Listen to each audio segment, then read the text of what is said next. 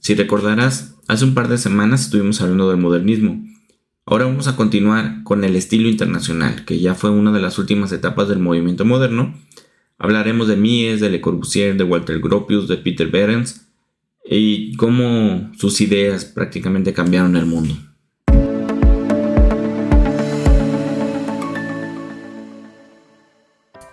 Hola, bienvenidos a Trignum Arquitectura, el podcast donde encontrarás todo lo que debes saber para diseñar y construir el proyecto de tus sueños. Yo soy el arquitecto Enrique Ochoa, director de Trignum Arquitectura, y hoy vamos a hablar sobre el estilo internacional. Pero antes, como siempre, te invito a que visites mis otros proyectos que estoy seguro que vas a encontrar muy interesantes. Eh, te invito a visitar el Diario de un Arquitecto, que es mi blog personal donde comparto lo que aprendo, lo que pongo en práctica, lo que estudio, pues, prácticamente lo que hago en mi día a día este, esta semana eh, compartí un artículo, un pequeño resumen de un libro que leí que se llama Aprendiendo a Aprender, que está bastante interesante. De hecho, lo leí hace como dos años y lo, lo retomé, lo actualicé un poquito, le puse unas notas y hice ese artículo que está muy interesante. También te cuento en el podcast, en aquel, en el de Diario de un Arquitecto, este, sobre el sobre la geometría no euclidiana. También hablo sobre los audiolibros. Bueno, en fin. También está muy interesante. Te invito a que lo visites para que ahí te pongas al día con, las cosas que hago. Y pues vamos entrando en el tema. Bueno, si recuerdas en el artículo que te hablé sobre el modernismo, te comenté que a principios del siglo XX no era así como que muy bien recibido, era como la arquitectura fea. Pero después de la Primera Guerra Mundial, pues no quedaban muchas opciones. las, este, había ciudades completamente devastadas y había que reconstruirlas, había que darles vivienda y hogar a las personas. Entonces eh, necesitaron pensar de una manera más racional, no se podía permitir seguir con un estilo tan caro como era el neoclasicismo. Y esta arquitectura moderna pues era económica, era fácil de, construir, era rápida entonces pues hicieron que las necesidades hicieran que esta arquitectura más racional fuera la única solución que tuvieran en toda Europa. Eh, a principios del siglo XX también existió un taller donde pasaron los más grandes arquitectos de la época. Eh, estuvo este, Walter Gropius, Mies, Le Corbusier, todos pasaron por el taller de Peter Barents. Estos, estos arquitectos fueron aprendices en, en este legendario taller que precisamente en esa época estuvo trabajando en una que es considerada como el primer diseño que, este, industrial eh, completo que hubo, que fue una, una fábrica de turbinas.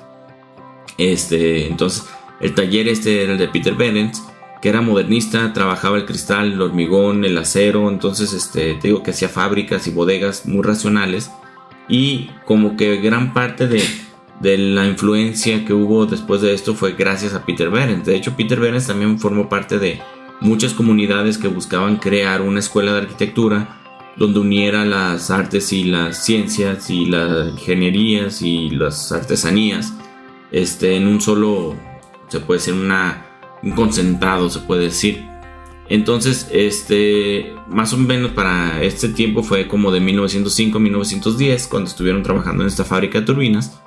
Y por ahí vamos hablando de, de Mies, que en 1912, con mucho trabajo y con muy poquito trabajo, digo, con mucho trabajo y con muy poquitas obras, eh, crea su taller en 1912 en Berlín. Y a la hora que llegó la, la, Gran Guerra, pues se muda a Rumania. Y pues prácticamente las guerras persiguieron a Mies hasta que acabó escondiéndose de, de la Segunda Guerra Mundial en Estados Unidos.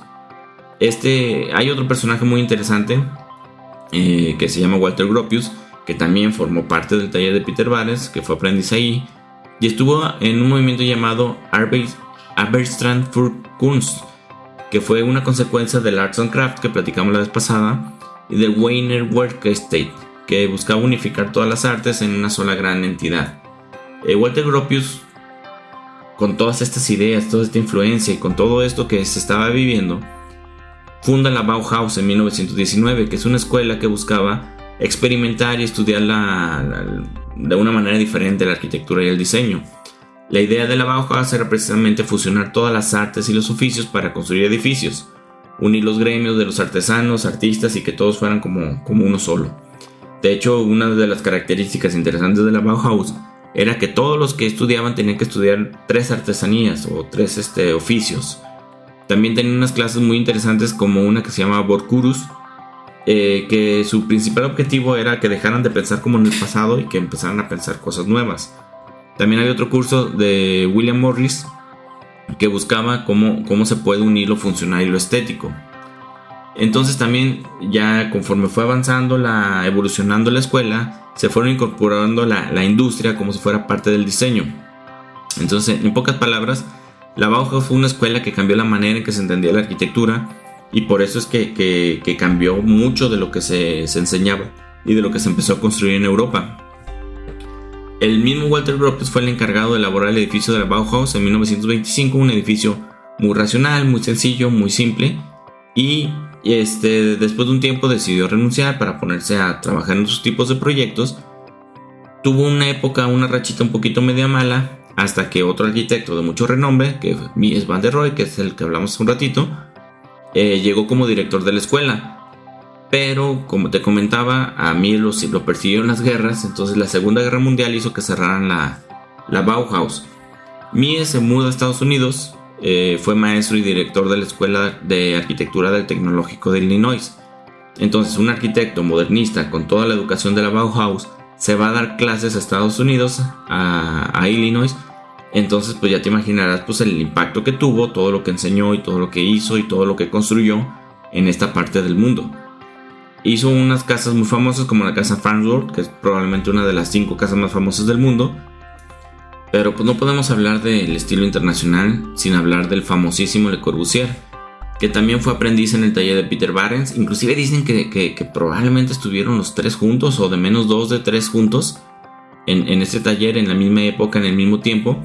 Le Corbusier estudió arte en Francia, este, así que puedes encontrar obras de arte de Le Corbusier, cuadros, pinturas. Después abre un estudio con un primo y empieza a construir casas. Eh, lo, más, lo más interesante de Le Corbusier, aparte de, que era muy pensador y que era muy de compartir sus ideas y era muy, muy público y muy reconocido, fue de que ponía en práctica en sus propias obras las cosas que profesaba, no era que nada más era este, decirlo.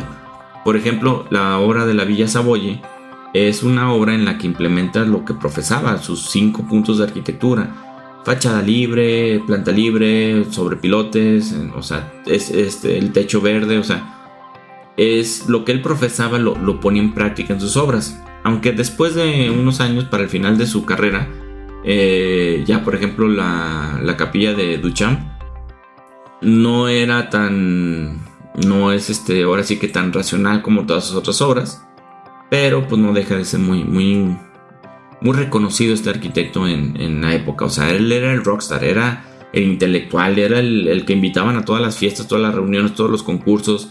Todo el mundo lo respetaba. Inclusive Oscar Niemeyer, cuando era más joven, ganó un concurso en Estados Unidos de un proyecto.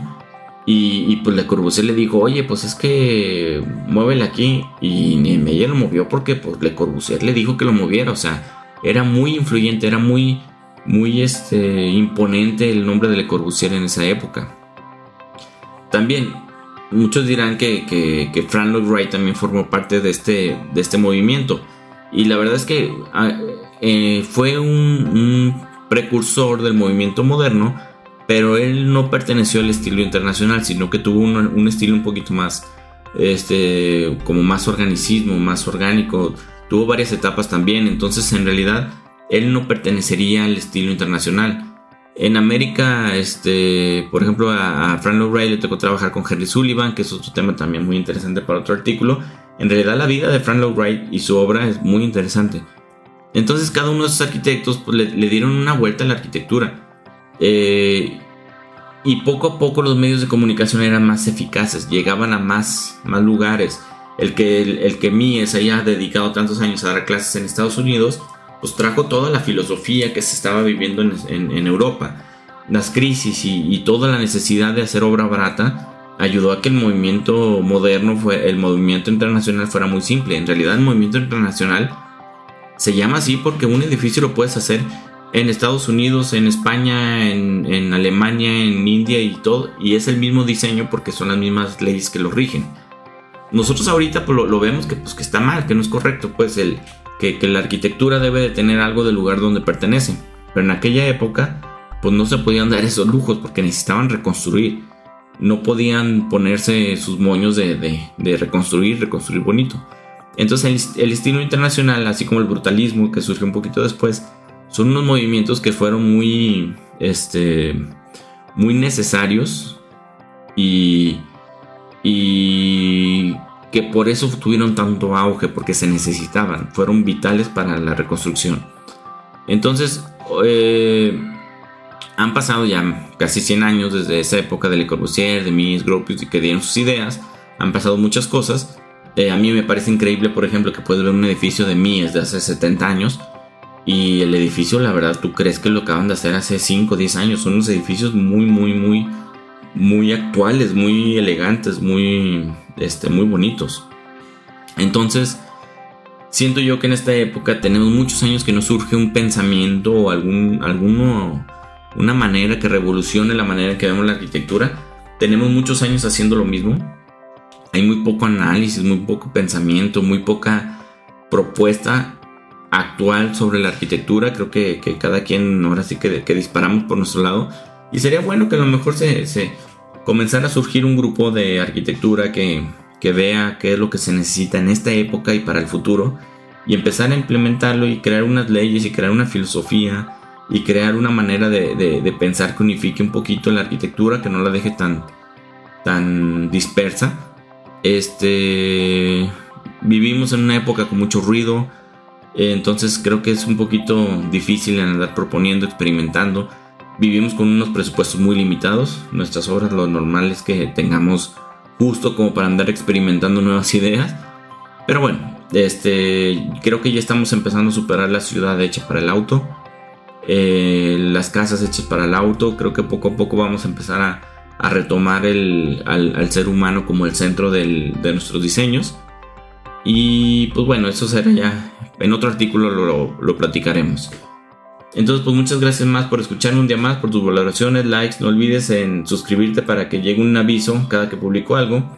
Te recuerdo que me puedes encontrar en redes sociales como Facebook, Instagram, Twitter, LinkedIn, YouTube y cualquier reproductor de podcast.